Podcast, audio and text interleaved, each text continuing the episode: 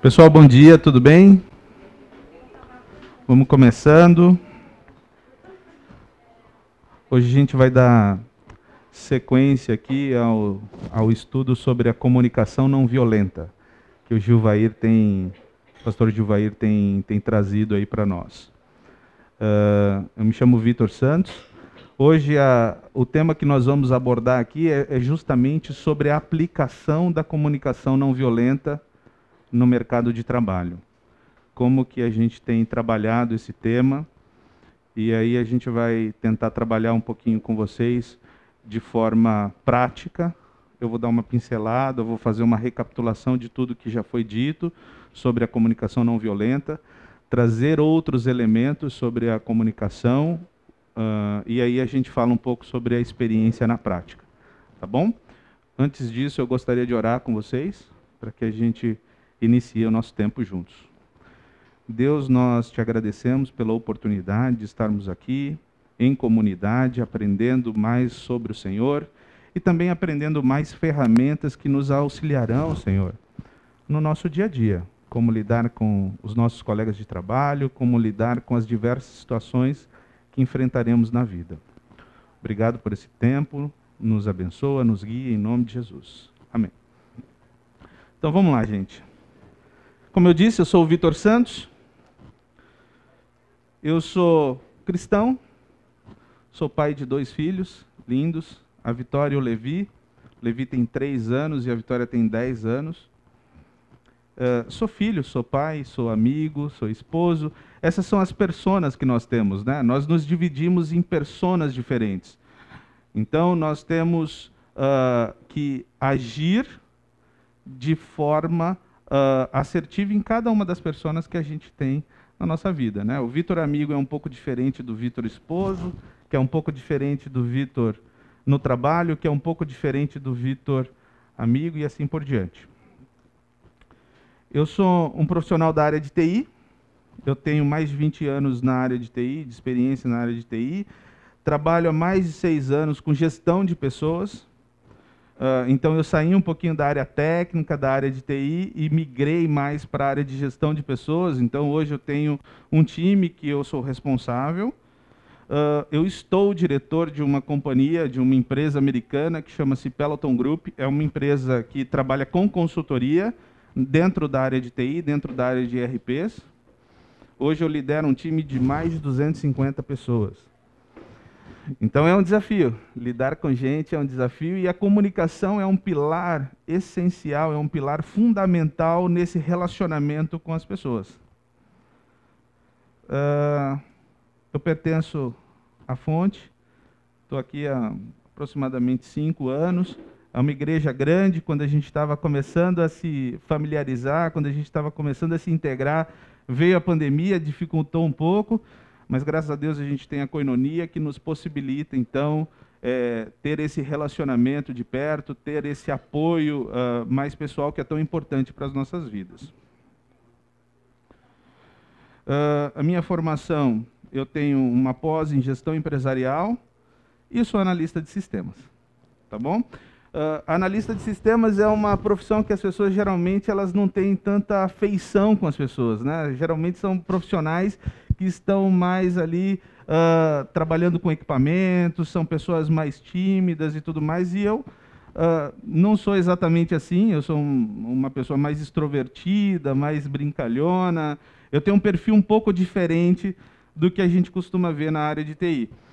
E aí, talvez por isso, eu acabei me encaminhando para a área de gestão de pessoas. Eu amo lidar com pessoas, eu realmente gosto muito. Eu acho que a gente pode é, criar um impacto uh, poderoso na vida das pessoas a partir daquilo que a gente faz, dos nossos relacionamentos interpessoais. Né? falar um pouquinho sobre comunicação, introdução. Então, a gente está falando sobre comunicação não violenta, mas eu gostaria de dar um passo atrás para que a gente pudesse contextualizar um pouco sobre comunicação. Comunicação ele é, é um tema muito abrangente, a gente só tem uma hora e meia. Uh, eu tenho certeza que a gente teria conteúdo e assunto para falar, talvez 5, 10, 20 aulas. Existem pós-graduações específicas, cursos específicos só para lidar com comunicação. Então, eu gostaria de trazer aqui o conceito da comunicação e eu gostaria de trazer as ferramentas que eu utilizo no meu dia a dia com relação à comunicação e também um pouco do, da comunicação não violenta e como que eu a utilizo no meu dia a dia. Tá, então, comunicação é uma palavra derivada do termo latino, comunicare, que significa partilhar, participar algo, tornar comum. Eu gosto dessa definição, partilhar.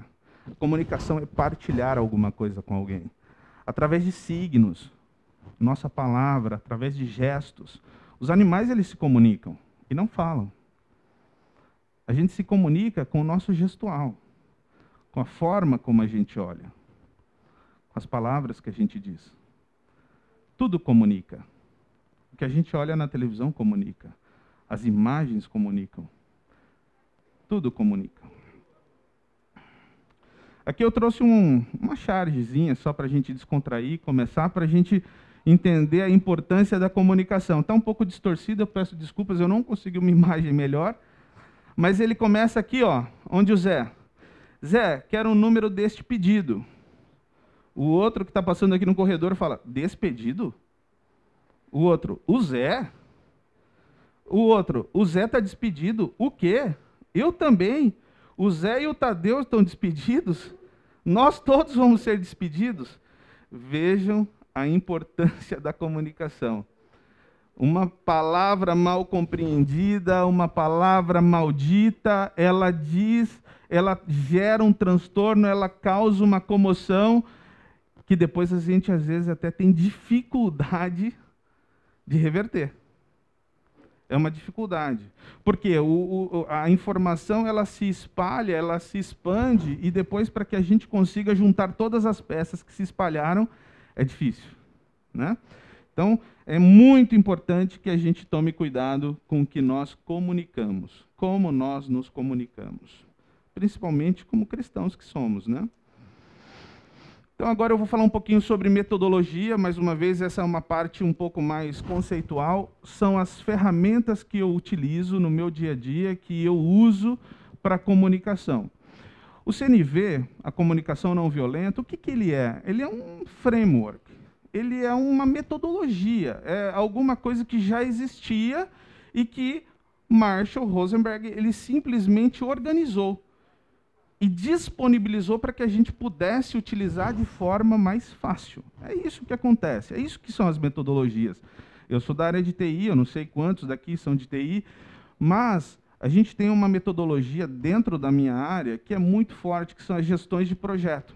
Metodologia de gestão de projeto. Hoje está muito comum a gente ouvir falar sobre é, metodologia ágil, business agility, é, o mundo hoje é ágil, o mundo hoje é Scrum.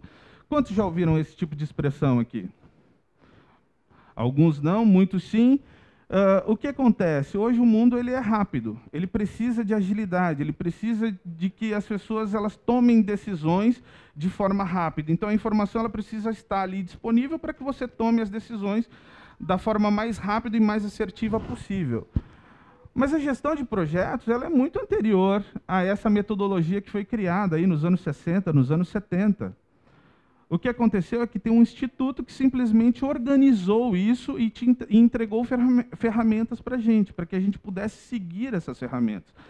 Mas para a construção das pirâmides do Egito, as pessoas já faziam gestão de projeto. Para a construção dos templos, já existia gestão de projeto. Em toda a história existiu gestão de projeto. Em toda a história já existiu comunicação. E já existia a forma certa de se comunicar e a forma uh, que não é tão adequada de se comunicar. Então foram criadas metodologias. O CNV é uma metodologia que vai nos ajudar uh, como ferramenta uh, a, a nos comunicarmos entre o nosso cônjuge, com o outro, relações interpessoais queria trazer aqui para você a primeira metodologia, é, particularmente é uma das que eu mais gosto. Uh, eu não sei quantos aqui já ouviram falar do Simon Sinek. Quantos já ouviram falar de Simon Sinek? Quantos já ouviram falar do conceito do Golden Circle? Alguns já ouviram falar do, do, conceito do Golden Circle. Golden Circle é um conceito que o Simon Sinek criou. Ele é um, ele é um antropólogo americano. E ele, mais uma vez, ele fez a compreensão, ele criou um método a partir da relação entre o cérebro humano e o conceito do comece pelo porquê. Por que, que isso aqui é importante, gente? Porque o nosso cérebro, eu não sou da área uh, de human, é, biológicas, eu também não sou um, um psicólogo, mas eu me interesso muito pelo assunto, porque no final do dia uh, nós precisamos entender o funcionamento das pessoas para que a gente possa se comunicar e para que a gente possa se relacionar. Então, o nosso cérebro ele é dividido basicamente em três áreas. Não vou entrar a fundo em outros aspectos uh, cerebrais, mas a gente tem o neocórtex, essa parte aqui superior do cérebro, ela é responsável pelas nossas uh, decisões racionais, pelo nosso raciocínio lógico. Nós temos o sistema límbico.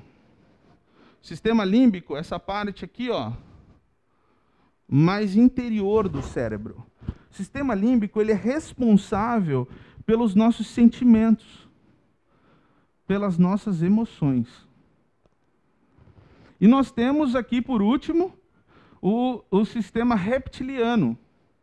O reptiliano é a parte do cérebro mais uh, primitiva, é a parte do cérebro uh, mais antiga da estrutura do homem, e ela é responsável pelas nossas intuições. Então, quando você sente medo, quando você sente que alguma coisa vai, vai causar algum perigo para você, a gente está falando da parte reptiliana. Quando a gente está falando das emoções, a gente está falando do sistema límbico.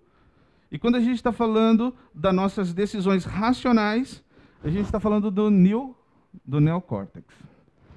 Vitor, mas o que, que isso aqui tem a ver com o Golden Circle? Foi com base nessa estrutura que o Simon Sinek criou uma metodologia. Baseando-se em análise, ele observou algumas coisas e ele chegou à conclusão. Isso aqui tem outros conceitos, como ele, ele fala também sobre razão áurea, que tem a ver com Fibonacci, e depois uh, outros assuntos que eu não vou me aprofundar tanto. Mas, basicamente, ele, ele diz que nós devemos começar pelo porquê. A maioria das empresas ou das pessoas, elas estão preocupadas com o que nós fazemos, como fazemos, e nunca nos preocupamos por que nós estamos fazendo. Então as empresas elas se preocupam com o que, que eu preciso fazer para ter sucesso.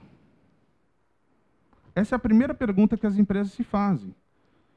Depois elas falam o como eu vou fazer aquilo, como eu vou desenvolver aquilo estão menos ligadas ao porquê eu quero fazer aquilo, ao propósito. Segurem essa palavra, propósito. Propósito é uma coisa importante.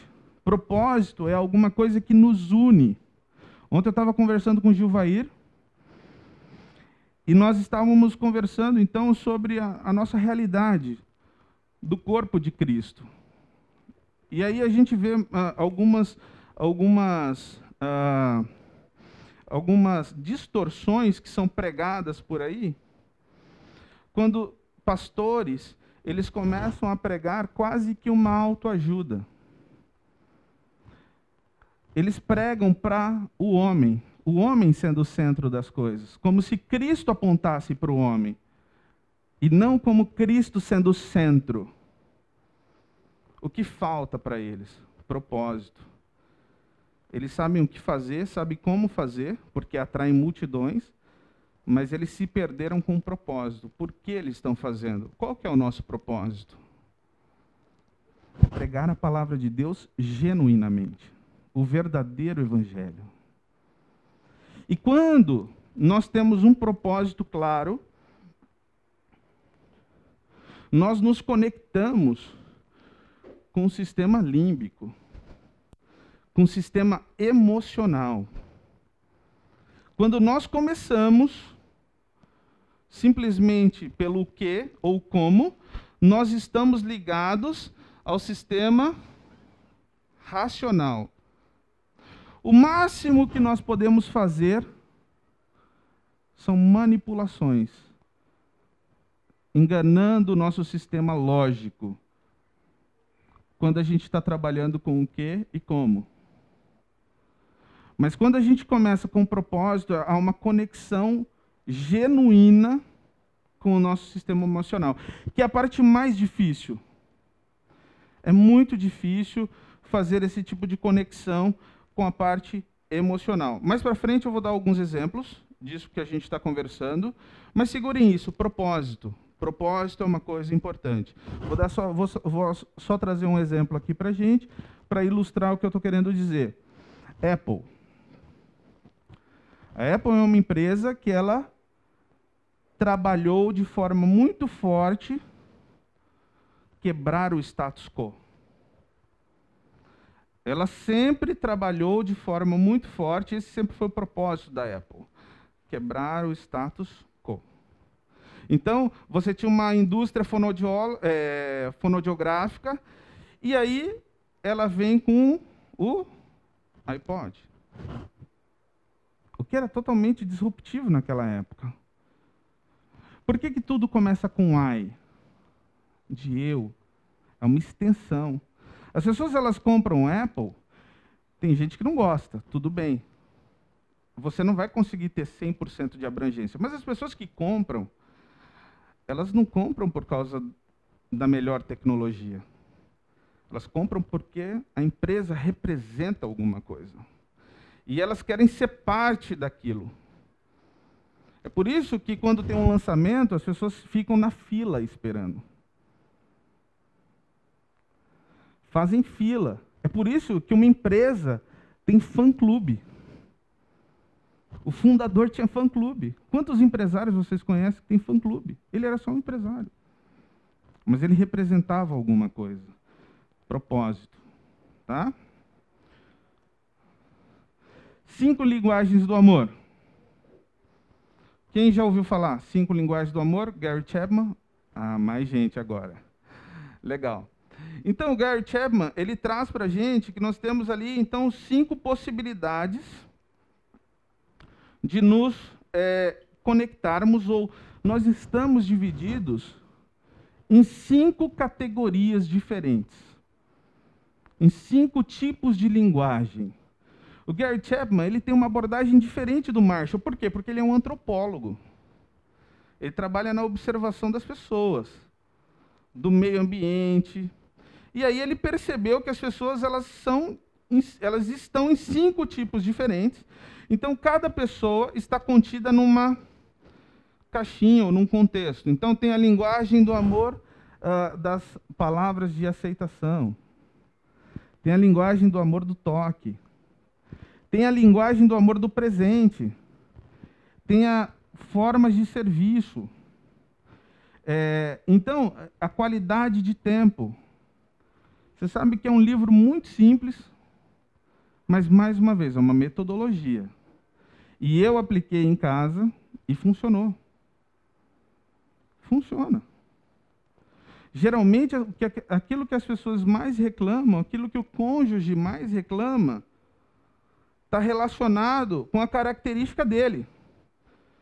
Se o teu cônjuge reclama muito, ou o teu namorado, ou a pessoa que você está se relacionando, se ele reclama muito, que você não tem tempo para ele, provavelmente a linguagem de amor dele seja tempo de qualidade.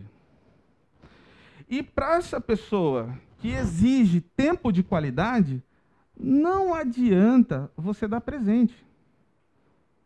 O presente vai ser uma pequena manipulação. Ela vai ficar feliz, mas ela vai seguir reclamando. Porque a forma mais assertiva de se comunicar com ela é ofertando tempo de qualidade. Tem outras pessoas que elas não se importam tanto de, da conversa, de você ficar ali investindo tempo mas elas querem serviço. Querem que você demonstre o amor na prática. Tem gente que é assim, né? Às vezes é, eu ouço em casa, não, mas não lavo uma louça? Só eu cuido das crianças? Serviço.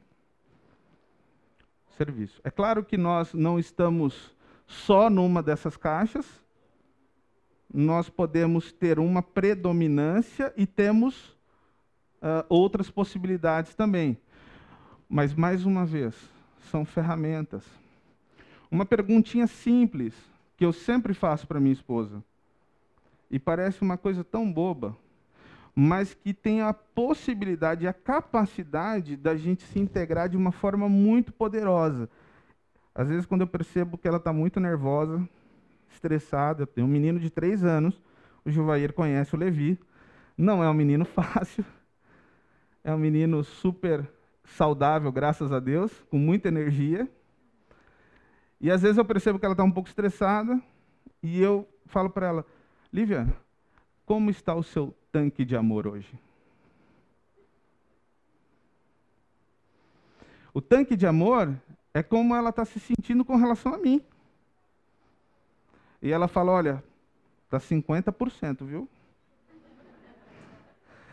Eu já sei que tem alguma coisa diferente ali acontecendo que eu preciso me movimentar. Mas o fato de eu perguntar traz para ela a mensagem que é uma mensagem poderosa, que é: eu me importo com você. Eu me importo com o que você está sentindo. E eu quero compartilhar isso com você. Isso é senso de propósito. Eu escolho ser casado todos os dias com a minha esposa. Isso a gente vai falar também mais para frente sobre uh, responsabilidade alienante. Eu opto por estar casado e ter um casamento saudável todos os dias. Às vezes ela não pergunta para mim como está o meu tanque, mas eu falo. Eu falo mesmo assim. Gente, aqui é um pouquinho. A Lea Sade, ela é uma jornalista, mas ela é uma estudiosa uh, das questões de neuromarketing, neuroliderança. Ela é mestre no assunto e ela escreveu esse livro que chama Liderança Tóxica. Hoje a gente vive um ambiente de toxicidade a gente vive um ambiente onde as pessoas, elas realmente elas têm dificuldade de se conectar umas às outras. E, e o trabalho remoto, ele, ele é benéfico em tantos aspectos, mas isso ele traz algum nível de dificuldade. E ela traz aqui, de forma resumida, sete frases e três leis para que a gente se comunique bem. Base, pilar, quando eu estou me comunicando com alguém, como que é o seu nome? Estou me comunicando aqui com o Rafael. Eu estou falando. Sou eu que estou falando. De quem é a responsabilidade sobre a comunicação? Minha. Isso é uma das coisas que a gente vai falar também, sobre responsabilidade, certo? Minha responsabilidade. Se você tem claro que toda vez que você estiver falando alguma coisa para alguém, a responsabilidade é sua, isso vai fazer uma diferença profunda na forma como você se comunica. Porque você vai evitar de fazer acusações do tipo, ah, você nunca me entende. A responsabilidade não é do outro, é sua. Você tem que se fazer entendido. E você tem que confirmar se as pessoas elas estão te entendendo. E aí, essas sete frases é como se fosse uma receitinha de bolo. Eu não sei se vocês estão percebendo, mas está tudo conectado. Perfil das pessoas, Gary Chapman falando, ela falando sobre liderança, sobre a, a, a receitinha de bolo, como se comunicar, comunicação não violenta, dando os quatro passos são todas receitinhas de bolo que convergem para a mesma coisa. Que depois a gente vai falar que tem a ver com propósito, tem a ver com empatia, tem a ver com responsabilidade, tem a ver com todas essas coisas. Tá? Então aqui, ó.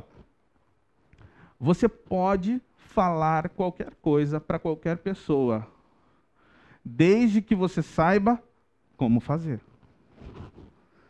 Parece simples. Parece trivial. Isso aqui é novidade para alguém? Não. Mas na hora de colocar em prática é desafiador. Quando alguém não entende o que eu falo, a culpa é minha. Quem domina uma negociação é sempre quem faz as perguntas, geralmente perguntas abertas. A gente, o Marshall, o, uh, o Chapman, todos eles trabalham com perguntas. Todos trabalham com perguntas. Perguntas para entender a necessidade do outro. Para se conectar e tentar entender o outro. Perguntas. Quem fala para todo mundo, não fala para ninguém. O óbvio só é óbvio para você e para mais ninguém. A gente tem essa mania. Às vezes acontece também, não sei se acontece na casa de vocês, mas na minha acontece às vezes. A minha esposa ela vem falar comigo como se eu soubesse o que ela estava pensando no momento anterior dela falar. E aí ela fala comigo como se eu já tivesse no assunto. E eu olho para ela e falo, eu não entendi nada. E aí ela reformula a pergunta, me dá o contexto, e aí a gente consegue estabelecer a comunicação. Então, o óbvio só é óbvio para você.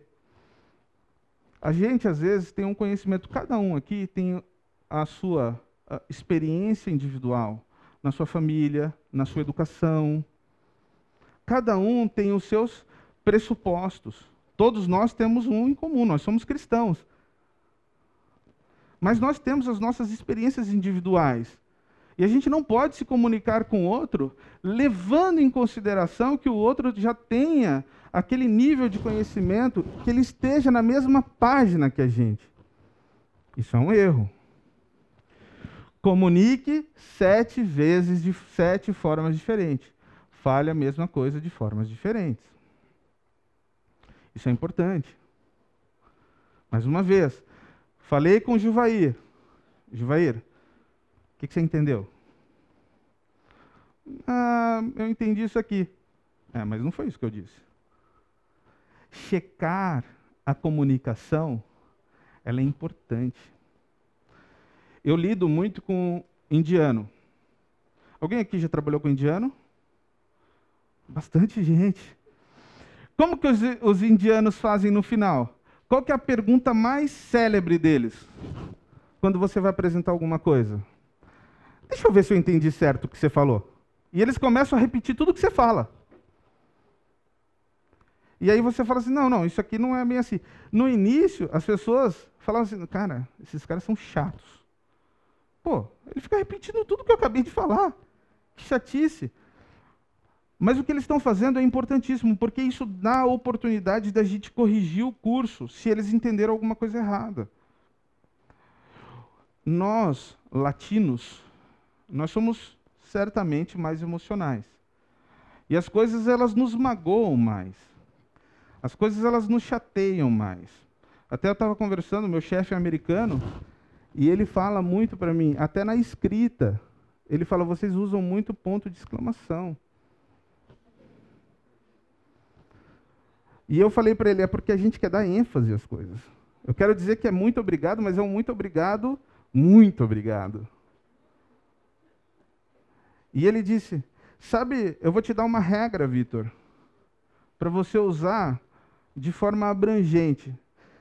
Sabe quando você deveria usar o ponto de exclamação? Quando você estiver conversando com alguém?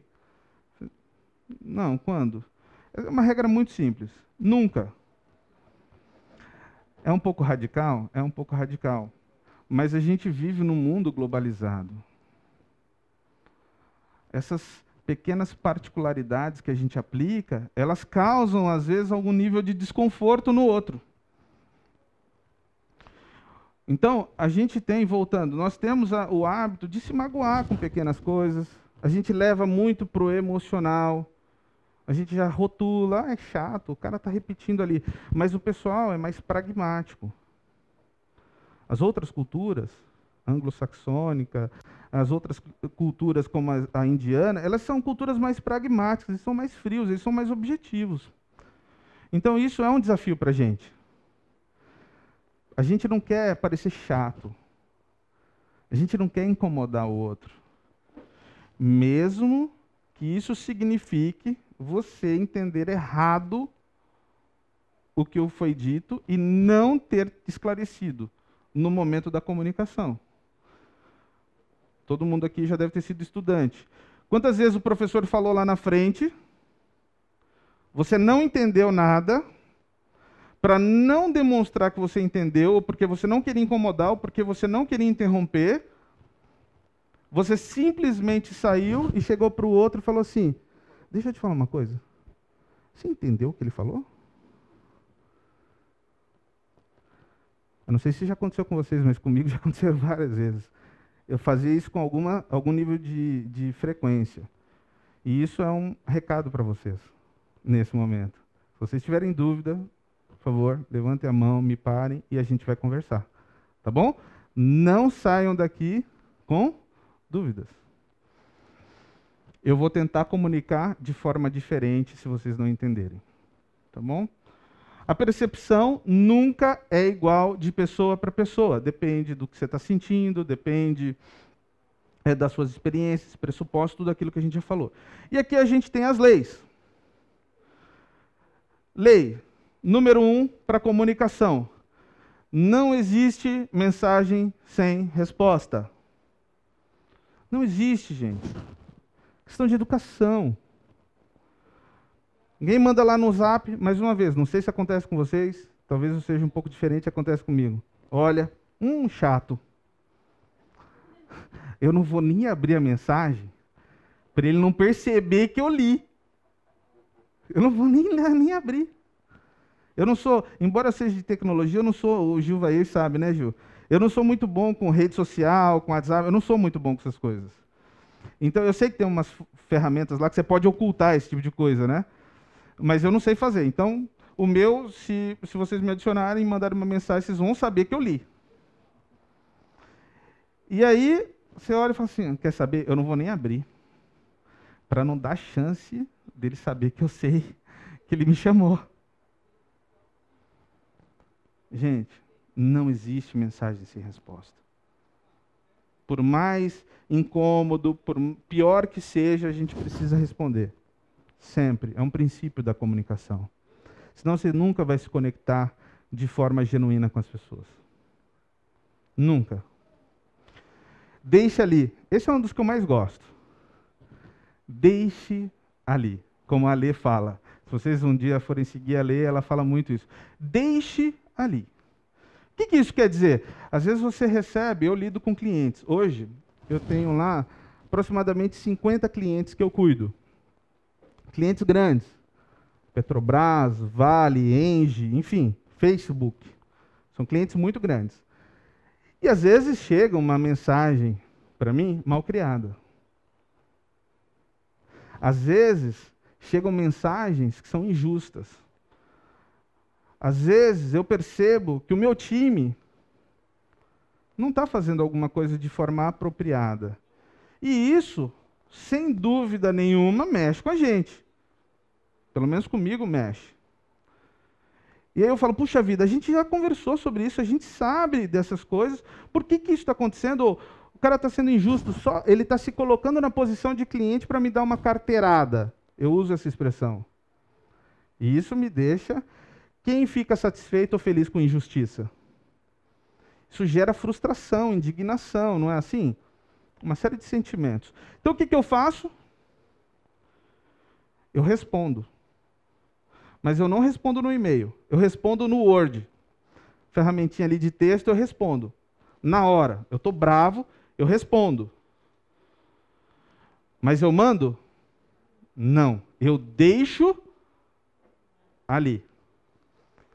Alguns psicólogos estudiosos dizem que a nossa mente, depois que a gente fica bravo, a gente precisa de aproximadamente 24 horas para voltar ao estado normal. Eu não consigo, às vezes, não responder nesse tempo todo. Então, eu espero uma horinha, duas, volto lá e releio o que eu escrevi. Geralmente eu refaço o texto inteiro. Porque o texto anterior estava cheio de defesa, estava cheio de emoção. E a gente não pode deixar que a emoção fale mais alto, embora a gente queira se conectar com o sistema límbico das pessoas. Então, deixa ali é uma ferramenta importantíssima para todos nós. Se você estiver nervoso, esposa estiver falando na orelha, marido estiver falando, às vezes a gente está chato também, as crianças estão falando. Eu fui bairrista agora? Um pouco? Tá bom. Faz parte. Eu vou me comunicar de uma forma diferente. Às vezes, todos nós estamos chatos. Melhorou? Ajudou a, a, gente a ter uma conexão melhor? Percebi que a sala é mais de mulheres. Eu fiquei coagido agora.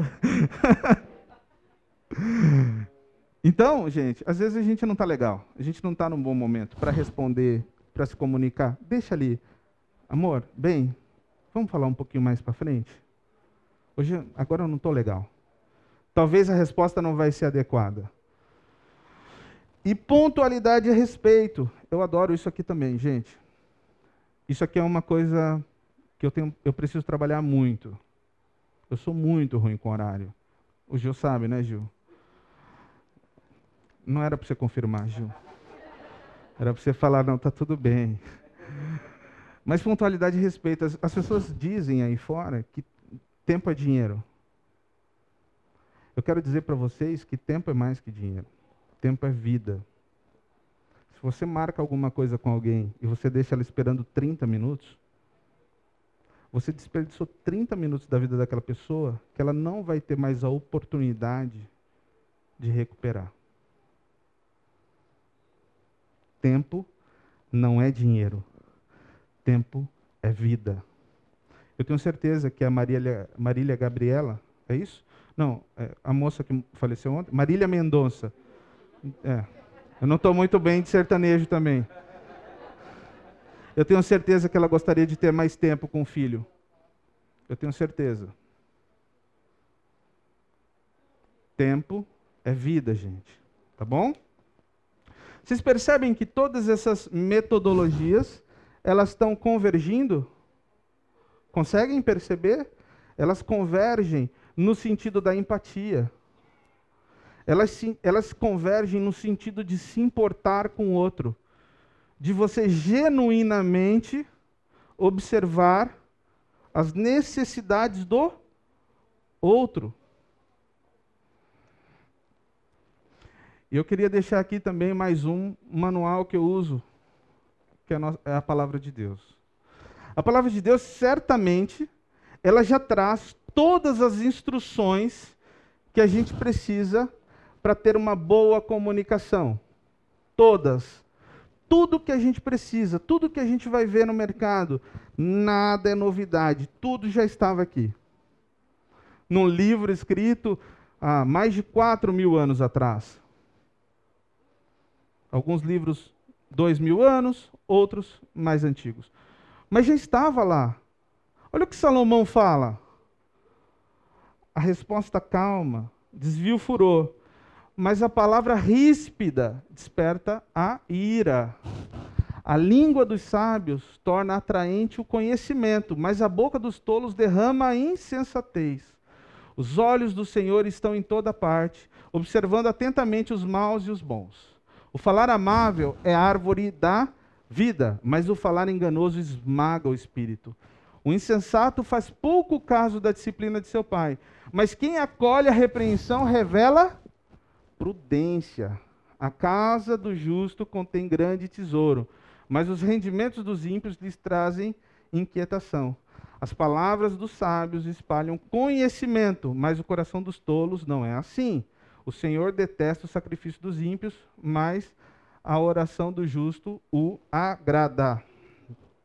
O que, que Salomão está falando, gente?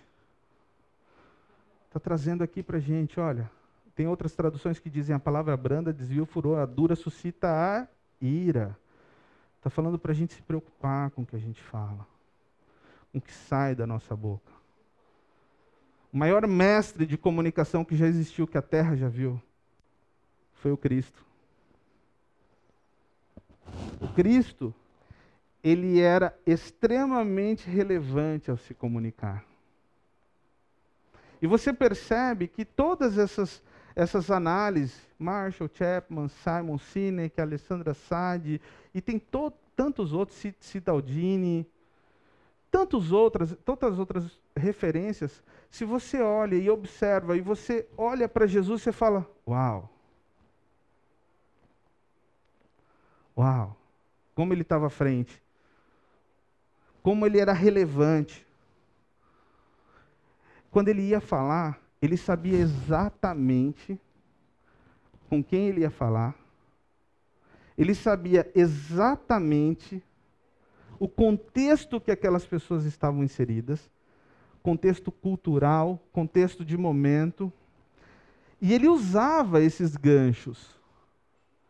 Outro mestre foi Paulo. A gente vai falar um pouquinho mais para frente. E aqui a gente, eu quero entrar um pouquinho sobre a comunicação não violenta, que é aquilo que a gente está ah, uh, se propondo a conversar nesse, nesse dia. Mais uma vez, comunicação é um tema que eu gosto bastante, é uma das ferramentas mais poderosas, é uma das principais ferramentas que eu utilizo no meu dia a dia para fazer a gestão das pessoas. E certamente a comunicação não violenta, ela é uma das bases aí que eu utilizo no meu dia a dia. Foi assim, conversando um dia, o, o filho do pastor Gilvair, ele trabalha comigo, não é isso, Gil? E um dia eu, tava, eu fiz uma reunião com o time, e eu estava conversando sobre empatia, e eu estava conversando sobre espírito de equipe, e usando comunicação não violenta. O filho dele conversou com ele, a gente conversou na coinonia, eu passei o livro para o Gilvair, se apaixonou e daí surgiu essa aula. Eu fico feliz porque, de alguma forma, mesmo lá no meu trabalho, num ambiente extremamente corporativo, num ambiente extremamente fechado, a palavra, a metodologia, mas mais do que isso, a vontade genuína de querer se conectar com as pessoas alcançou o coração do filho dele impactou. Eu não sei se alcançou os dos demais, mas o do filho dele eu tenho certeza que sim. Comunicação não violenta. Quem escreveu foi o Marshall, um psicólogo, Marshall Rosenberg. Esse cara ele foi uma das principais. Todo mundo já leu o livro? Não? Estão lendo? Não? Tá tudo bem. A gente vai falar aqui e aí não precisam sequer ler, talvez. Mas esse cara ele foi uma das maiores autoridades em negociação em gestão de conflito que já existiu no mundo. Ele foi mais do que um psicólogo. Ele foi mais do que um observador que criou uma metodologia. Esse cara, ele trabalhou negociando entre muçulmanos e judeus em situações de guerra guerras civis, guerras uh, entre países. Ele fez coisas assim absurdas. E aí, a partir da experiência dele, ele falou: bem, deixa eu criar uma metodologia, um frame, um framework. Todo mundo está familiarizado com essa expressão. Framework é um, é um método de trabalho. Então ele, ele criou para que você enquadre, para que você enquadre as suas situações naquele método e obtenha o resultado da metodologia. Então, ele criou esse, esse, esse framework, essa metodologia, com base na experiência dele fazendo gestão de conflitos. Ele fazia gestão de conflitos entre marido e mulher, pai e filho. Mas ele era chamado por governos para ajudar em negociações. Esse cara foi o cara que escreveu a comunicação não violenta. E aí, qual que é o princípio? Tem um vídeo muito interessante, até eu extraí boa parte dessas imagens desse vídeo, que é um vídeo muito interessante que ele resume ali a comunicação não violenta. Depois eu passo para vocês o link. Vocês podem assistir, rever e compartilhar, porque realmente é uma coisa que faz muito sentido. Mas qual que é a ideia principal? é você deixar aflorar aquilo que você tem de melhor. Esse é o princípio base. Quando você pratica uma comunicação não violenta, o que, que você está reforçando? O amor, respeito, compreensão, gratidão, preocupação. Quando você pratica a comunicação violenta, o que, que você está deixando aflorar? Ego egocentrismo, egoísmo, ganância, raiva, todas essas coisas. Então, o princípio, princípio base, o objetivo, aquilo que levou ele a compartilhar esse conhecimento conosco é para que a gente privilegie o amor e o respeito. Privilegie a gratidão, a preocupação com o outro. Percebem semelhança com os outros métodos que a gente falou? Percebem?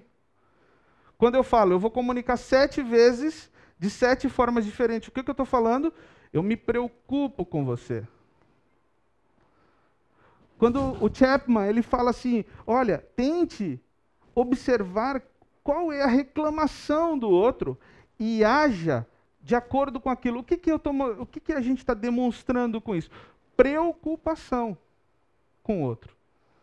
Eu me importo com você, eu tenho respeito, eu te amo. E é por isso que eu quero me comunicar melhor com você. Esse é o objetivo. Aqui é um pouco das ferramentas que ele vai te dar. Então, a primeira coisa que eu gostaria de trazer para vocês é a escuta profunda. Quem tem facilidade de escutar aqui? Todo mundo ouve bem. Mas escutar genuinamente, profundamente o que o outro está fazendo. Esse é um dos pilares. Por quê? Porque na hora de se comunicar, eu escuto a necessidade do outro.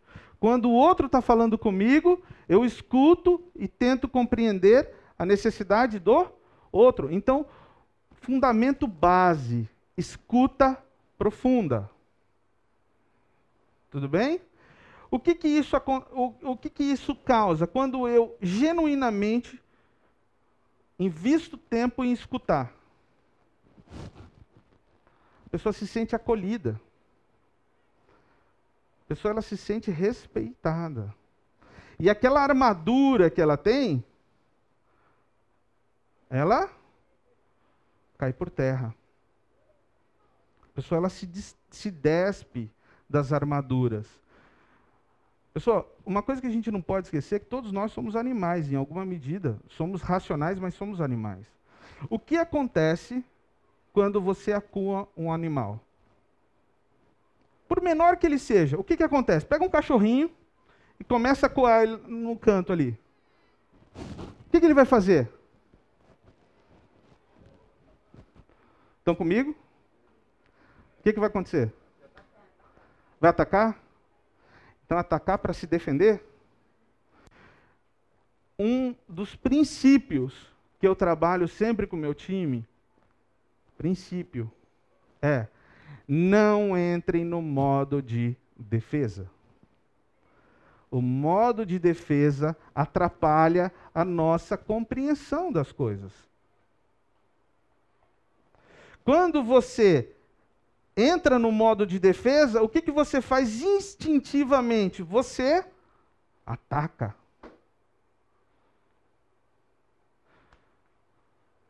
Às vezes, vou dar mais um exemplo da minha esposa. Não sei se acontece com vocês, mas acontece comigo.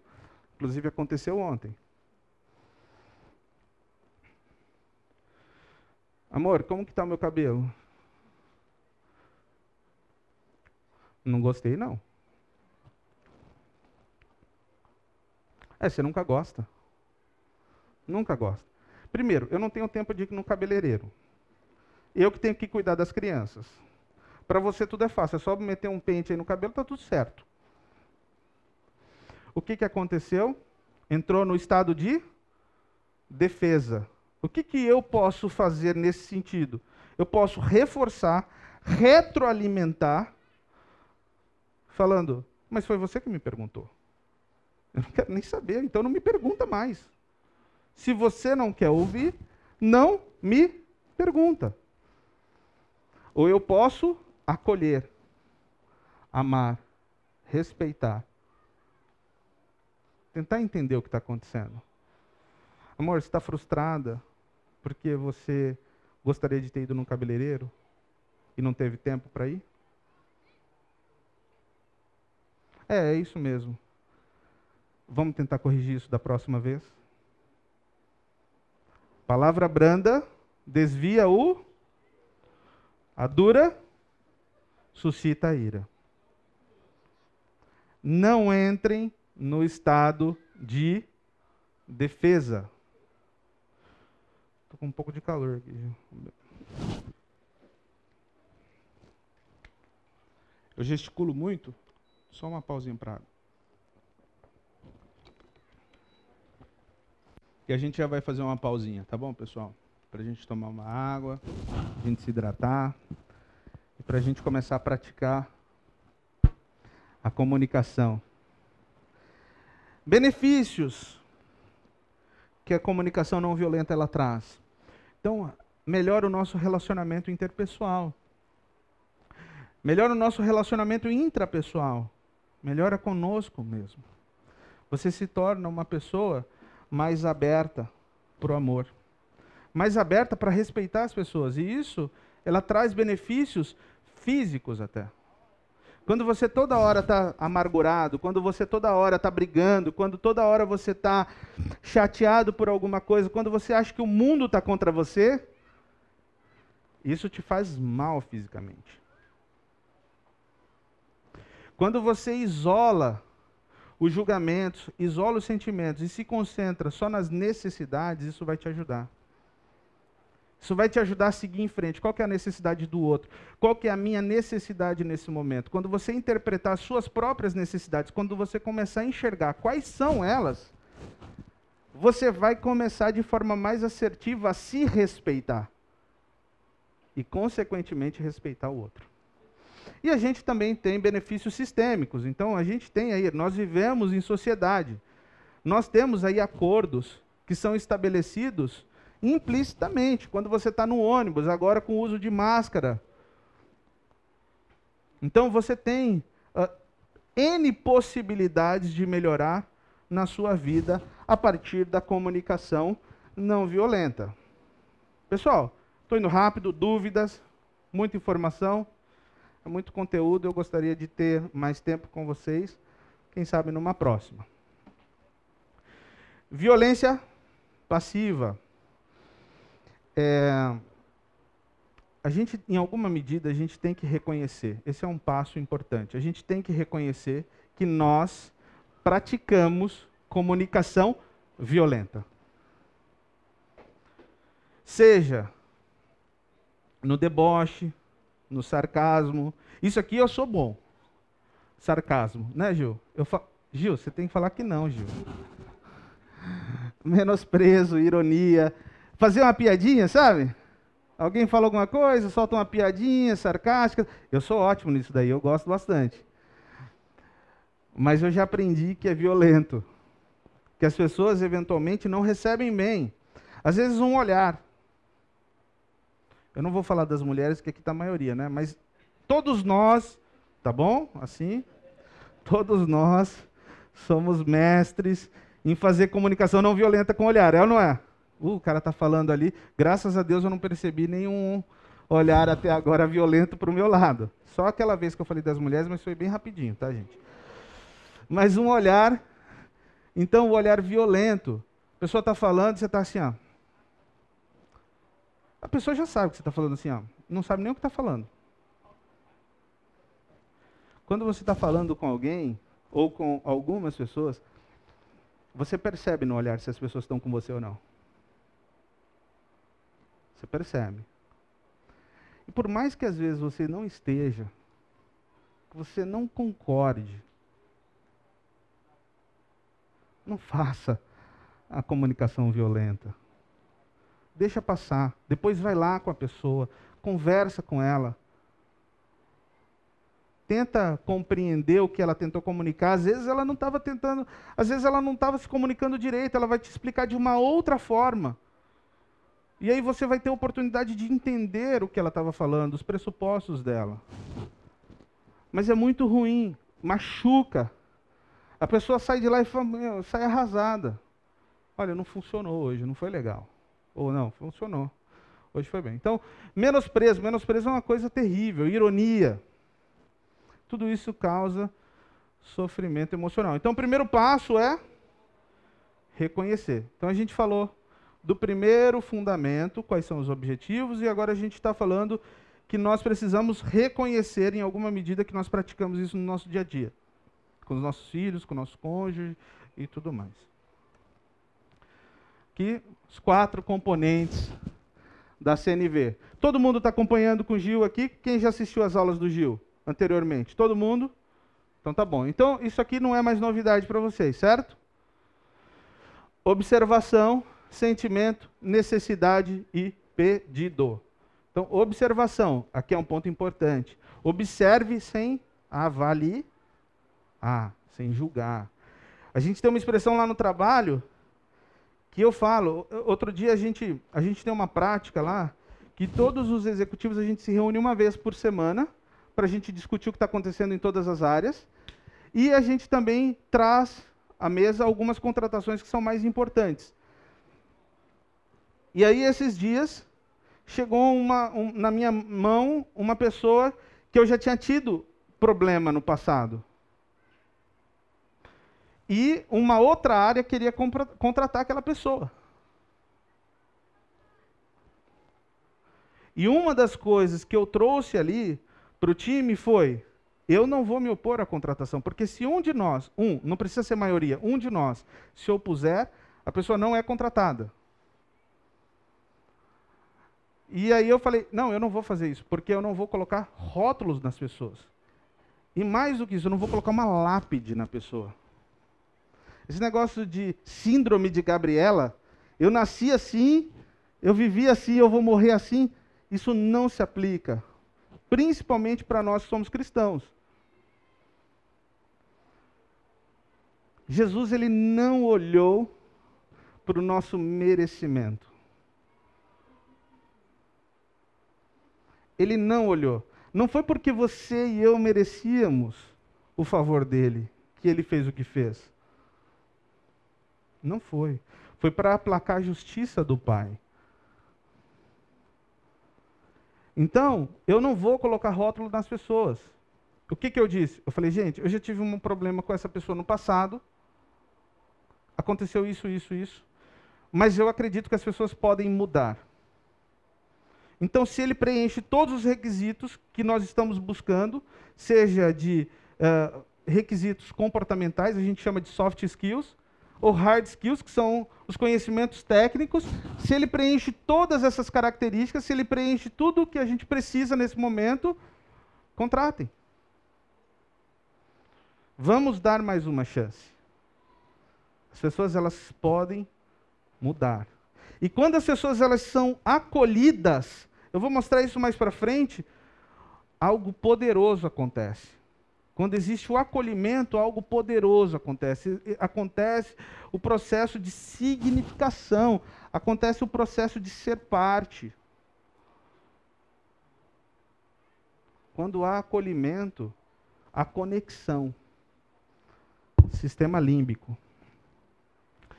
Sentimento, como estou me sentindo, como o outro se sente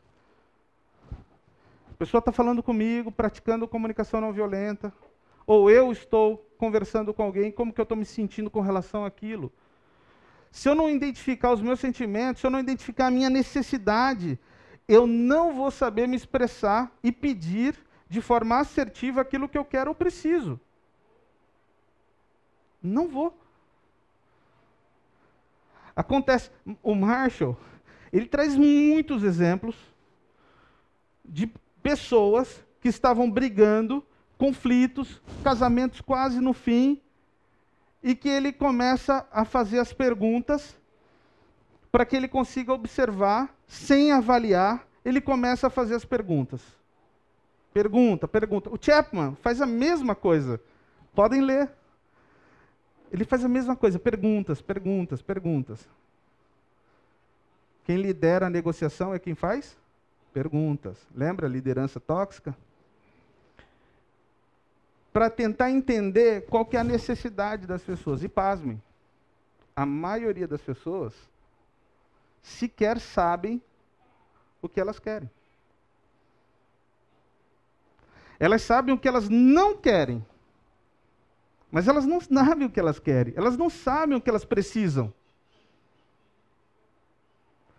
Tem casos curiosos que ele vai desenrolando ali, ele vai desenvolvendo, e que daí ele fala assim. No final do dia ele chega pro, pro marido, eu vou usar o marido dessa vez. Ele fala pro marido: "Então o que você quer?" Depois de fazer uma série de perguntas e induzindo o cara a uma conclusão, a identificação da necessidade dele, ele fala: "Então o que você quer, na verdade, é mandar na sua casa, dar ordens e ninguém questionar nada.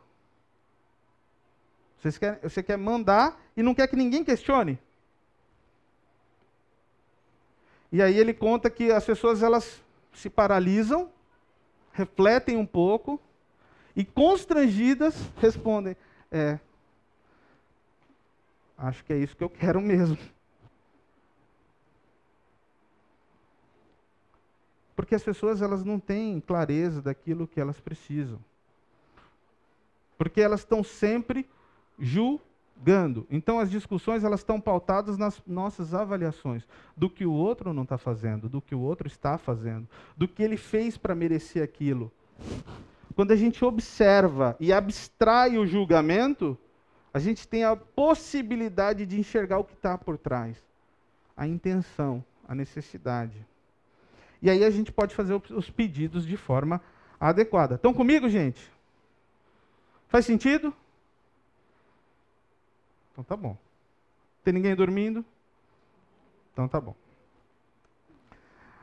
E a segunda parte é como a gente recebe isso. As pessoas elas também vão se é, elas vão uh, falar conosco, elas vão se comunicar conosco e a gente também precisa ali entender qual que é o objetivo, qual que é a necessidade. Mais uma vez, a pessoa ela vem e fala, minha esposa falou, olha, eu não tenho tempo para isso. Eu não tenho, eu só cuido das crianças, para você é fácil. Claramente ela estava frustrada com alguma coisa. O que, que ela está me pedindo? Por trás dessa reclamação. Como que é o seu nome? Hã? Darlan. O que, que você acha que minha esposa estava precisando naquele momento? O que você acha que ela queria dizer? Eu não tenho tempo para nada, eu só, crio, só cuido das crianças, por isso que eu não fui no cabeleireiro, para você é fácil só passar o pente no cabelo. O que, que ela quis dizer para mim? Mais tempo para para ela. Que ela estava sobrecarregada. Se eu trato só o que ela está falando naquele momento, eu não consigo extrair a necessidade dela. E se eu não extrair a necessidade dela, como eu vou me conectar com ela genuinamente? Como? Não existe a possibilidade da conexão genuína sem empatia, gente. Não existe. Quando o profissional ele vem falar com você, eu não tenho oportunidade aqui na empresa. Eu quero crescer. Eu quero ganhar mais. O que será que ele está querendo dizer com isso? Qual é a motivação? Qual é a necessidade dele? Será que ele está querendo, um, ser reconhecido? Será que o interesse dele está só no dinheiro? Como que eu vou saber disso só com base nas poucas palavras que ele me disse? Como? Tem empresário aqui? Gestores, como que vocês vão saber o que o outro quer, o funcionário quer, só com base nisso? Eu não sou reconhecido, mas o, o que te fez pensar que você não é reconhecido aqui? Conta um pouco mais para mim. Que tipo de reconhecimento você está esperando? É salarial? Você gostaria e almeja uma nova posição? Perguntas, para se conectar genuinamente com as pessoas e poder traçar um plano. Tem um negócio que as empresas trabalham que chama PDI, Plano de Desenvolvimento Individual. Às vezes vocês têm que fazer, às vezes tem um mentor lá que fala assim: olha, gente, é, esse aqui vai ser o cara que vai te orientar profissionalmente. Não é assim que funciona? E aí, o cara ele vai lá e fala assim: tem que falar inglês, fazer um MBA, tem que é, fazer um curso fora de comunicação e liderança. Mas não perguntou nada. Não sabe nada da pessoa. Não sabe nem quem a pessoa é. Não sabe nem se ela pode, naquele momento, dispor tempo para estudar. Não existe a possibilidade da conexão sem as perguntas, sem entender a real necessidade do que está por trás. Ouvir é importante, saber ouvir é importante, saber se comunicar é importante. Estão comigo? Comunicação alienante. A gente já falou um pouquinho, mas basicamente, pare de julgar. Quantos já ouviram falar assim, ó? Eu também já ouvi algumas vezes. Já até falei, inclusive. E não, me, e não fico feliz por isso. Mas quantas vezes você fala, olha, fulano está passando por aquilo ali? Porque também, olha, não para em lugar nenhum, não para em emprego nenhum. Olha, tá vendo ali? Fez aquilo ali, mas é por causa disso aqui. Também é respondão, foi responder para o chefe. A gente julga, não é? E esses julgamentos, eles trazem culpa. A pessoa fica na defensiva, você insulta, você deprecia, rotula, com base nos seus pressupostos de certo e errado. Com base nos seus pressupostos. Gente, aqui eu não estou falando, é claro, nesse, todas essas ferramentas, eles trazem esse conceito de que o certo e o errado, eles são elementos móveis. E nós, como cristãos, nós sabemos que não existe essa flexibilidade toda, certo? A gente sabe que não existe essa flexibilidade, que existe o certo e que existe o errado.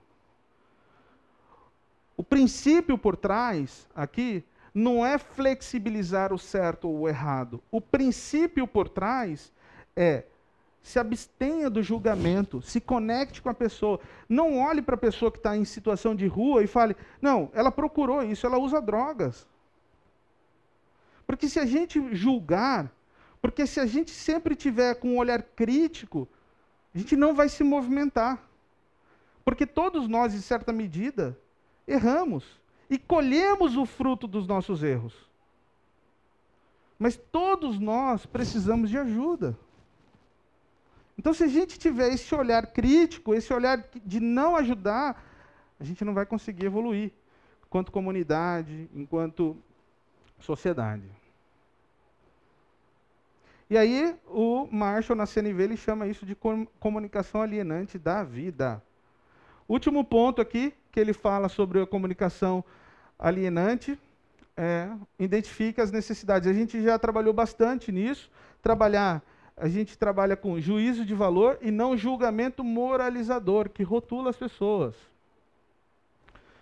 A gente sempre faz o juízo daquilo que a gente precisa fazer. Então, nós precisamos amar o nosso próximo, portanto, nós vamos ajudar. porque nós reconhecemos que nós somos pecadores, nós olhamos para o outro com compaixão, porque entendemos que eles são pecadores e erram também porque é nisso que está pautado os nossos valores. Os nossos valores, eles são inegociáveis e eles estão funda fundamentados na palavra do Senhor. E é isso que a palavra do Senhor nos ensina.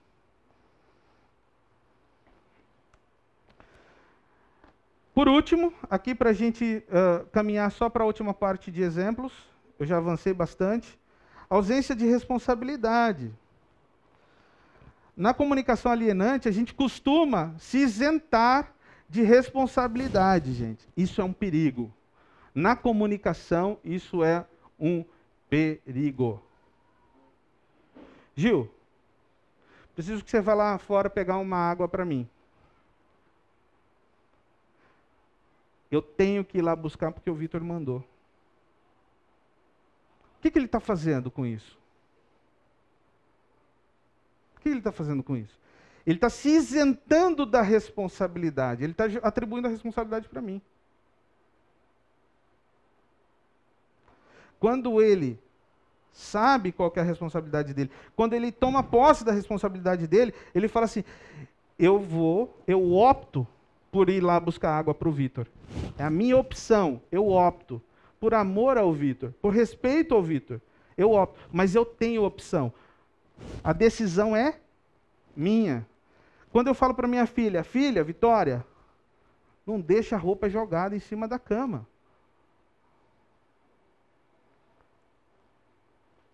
Eu preciso tomar o cuidado de explicar para ela o porquê para que aquilo faça sentido para ela e que para é, e para que ela entenda que ela tem a opção. Ela tem a opção de um me desobedecer ou me obedecer, sim ou não? A responsabilidade da obediência ou não é dela. Ela pode colher os, os frutos da, da desobediência ou da obediência? Ela vai colher? Vai. Mas ela tem opção?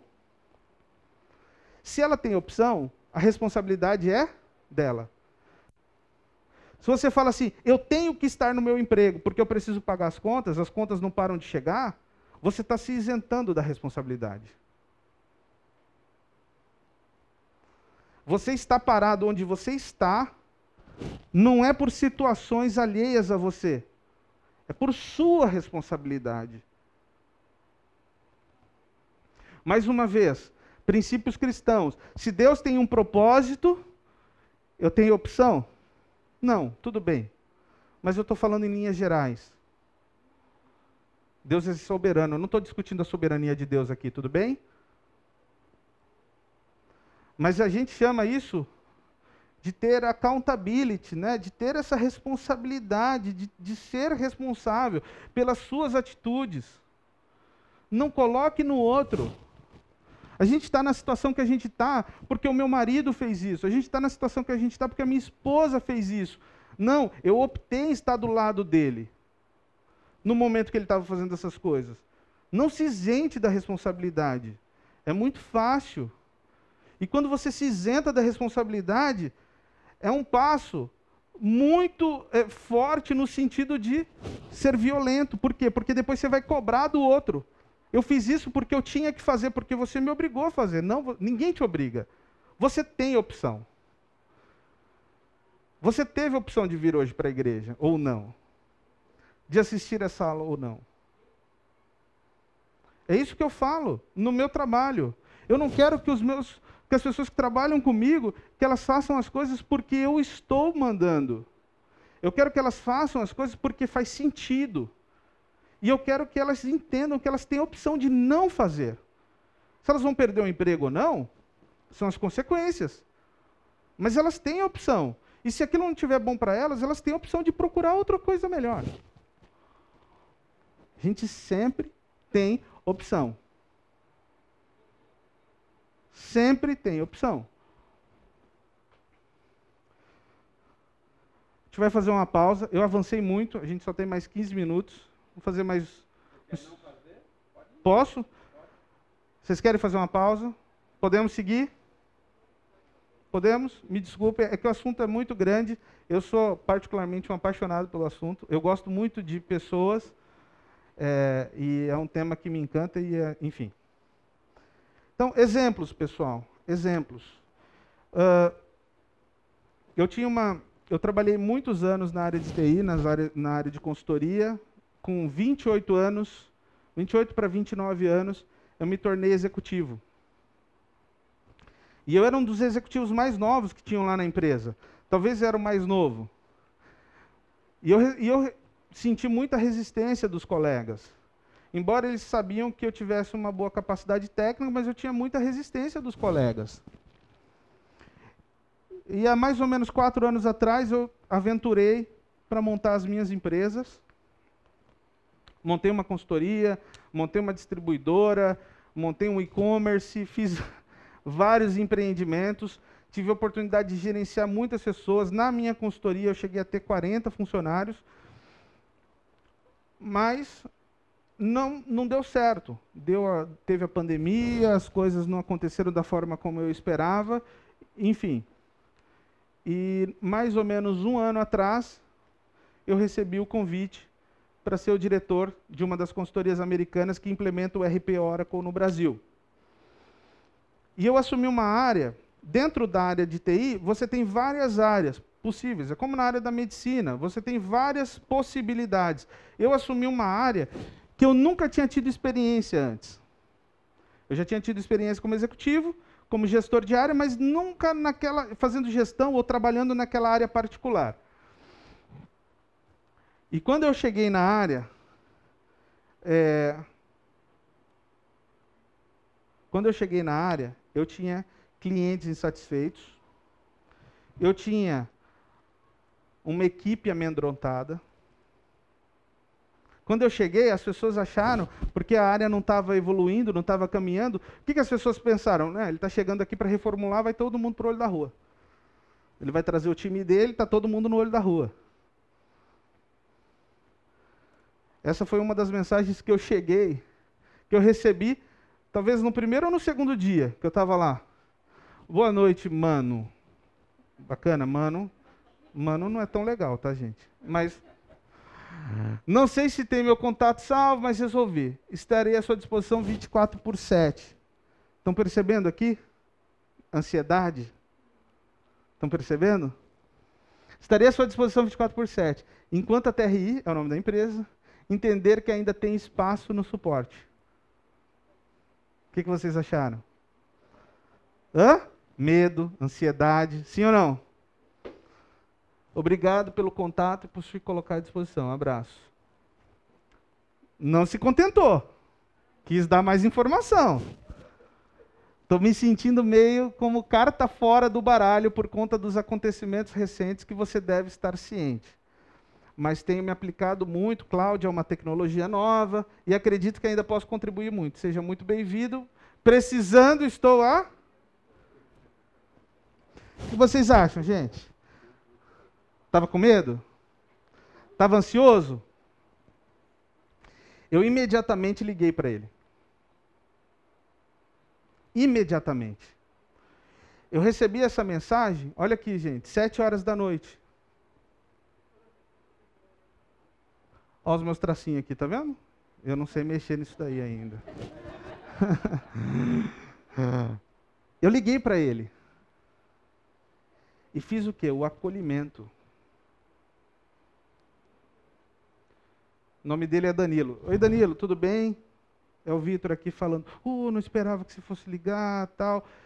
Esses acontecimentos, sabe o que, que aconteceu? Ele brigou com o diretor anterior. Ele brigou.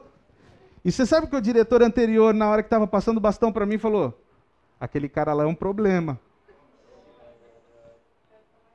Aquele cara é um problema. E aí eu recebi essa mensagem.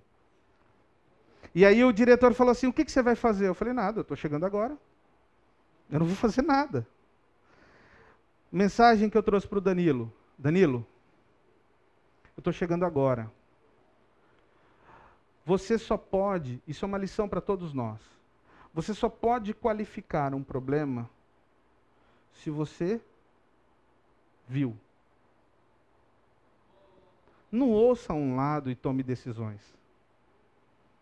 Se você viu, se você pôde observar, você pode qualificar o problema e aí trabalhar na correção.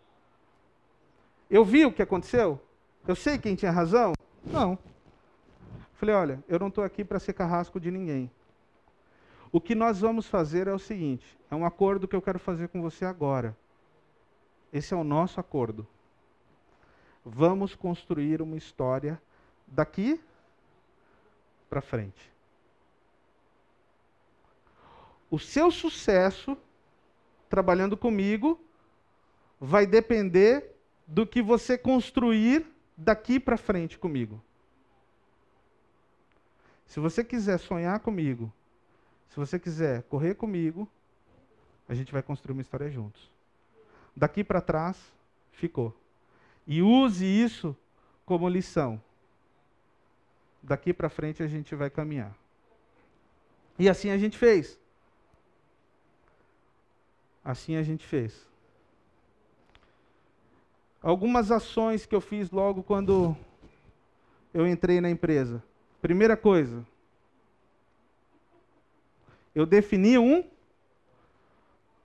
propósito. Foi a primeira coisa.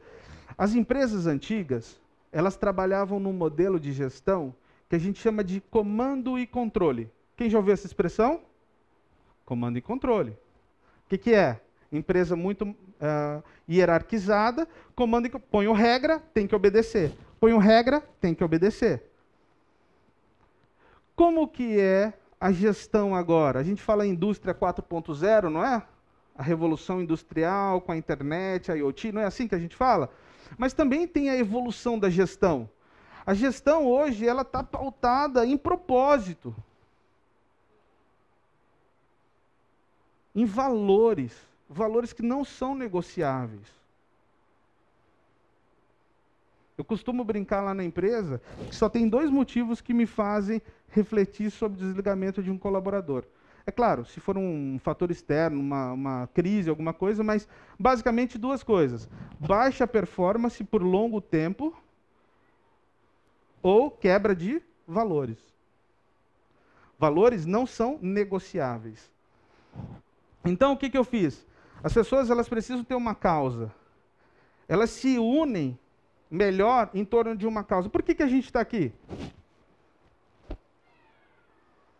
Por que, que você está aqui essa manhã? Por amor a Cristo. O amor de Cristo nos une. Nós estamos aqui por Cristo. A causa, uma causa em comum, ela une as pessoas. Uma causa que faça sentido, que faça você se sentir parte. As pessoas elas têm necessidade de sentir parte de alguma coisa. Lembra que eu falei da Apple?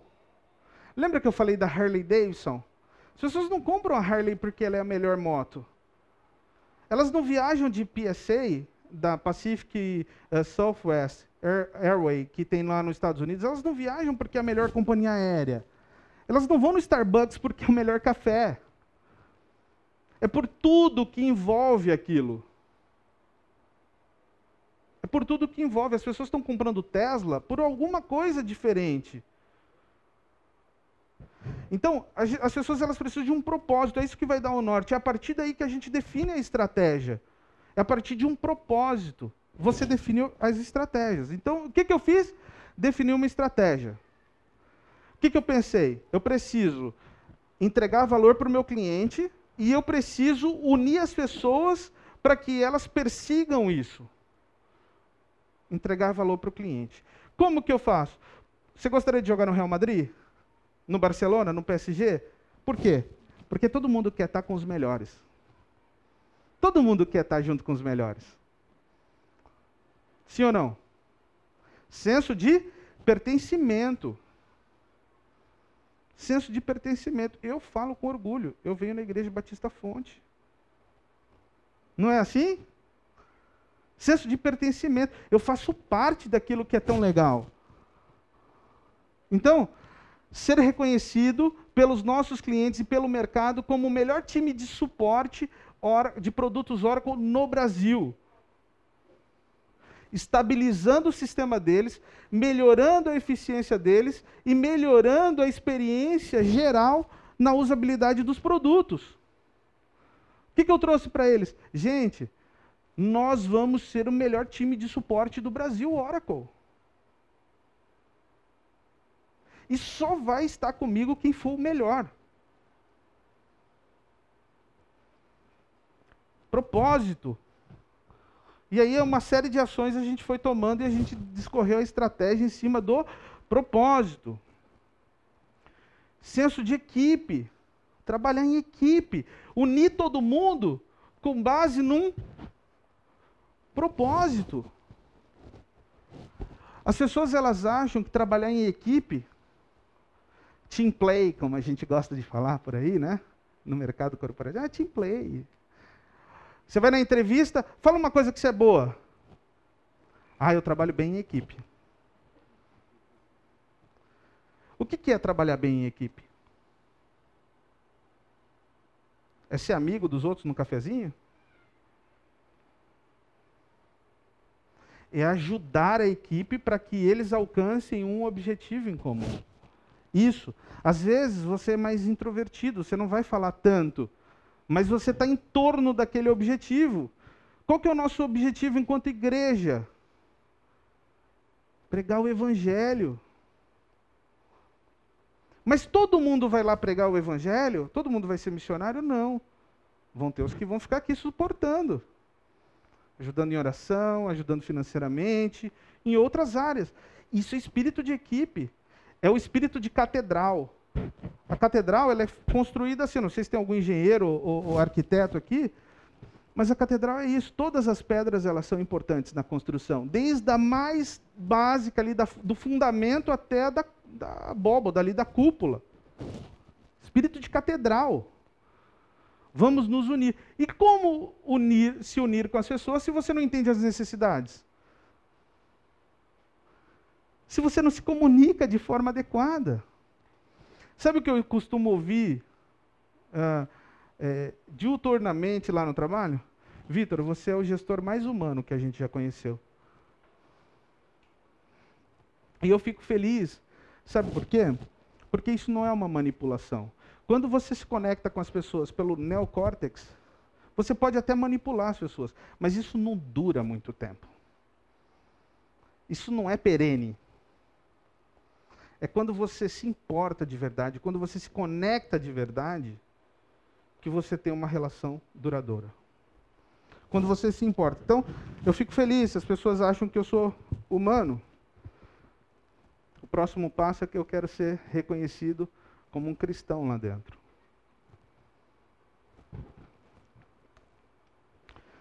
Aqui é a continuação. Meses depois. Isso aqui foi há duas semanas atrás. Bom dia, Vitor, beleza? É o mesmo Danilo, olha lá o Danilão. Cara, queria compartilhar um assunto pessoal contigo. Eu faço terapia toda terça, bem cedinho. Mas como amanhã é feriado, adiantou para hoje. Recebi um feedback muito positivo na terapia hoje. Principalmente pela total estabilização da minha vida profissional. Meu analista me lembrou de muitos pontos que conversamos no começo e que hoje não existem mais. Boa parte disso eu devo a você, seu profissionalismo, sua amizade e muito também pela sua empatia. Agradeço muito por estar nessa equipe e trabalhando como tenho trabalhado. Estava indeciso se te contava isso, é algo bobo, mas é muito importante para mim. Muito obrigado. Mano, de novo. Mano, não é tão legal, mas tá bom. é um prazer. E ó, exclamação, hein? É um prazer enorme estar fazendo parte do O que, que essa mensagem ela traz para mim? Eu mais estou acertando do que errando. Esse menino, ele é o meu principal analista hoje. Meu principal consultor. Ele é o braço direito do meu gerente.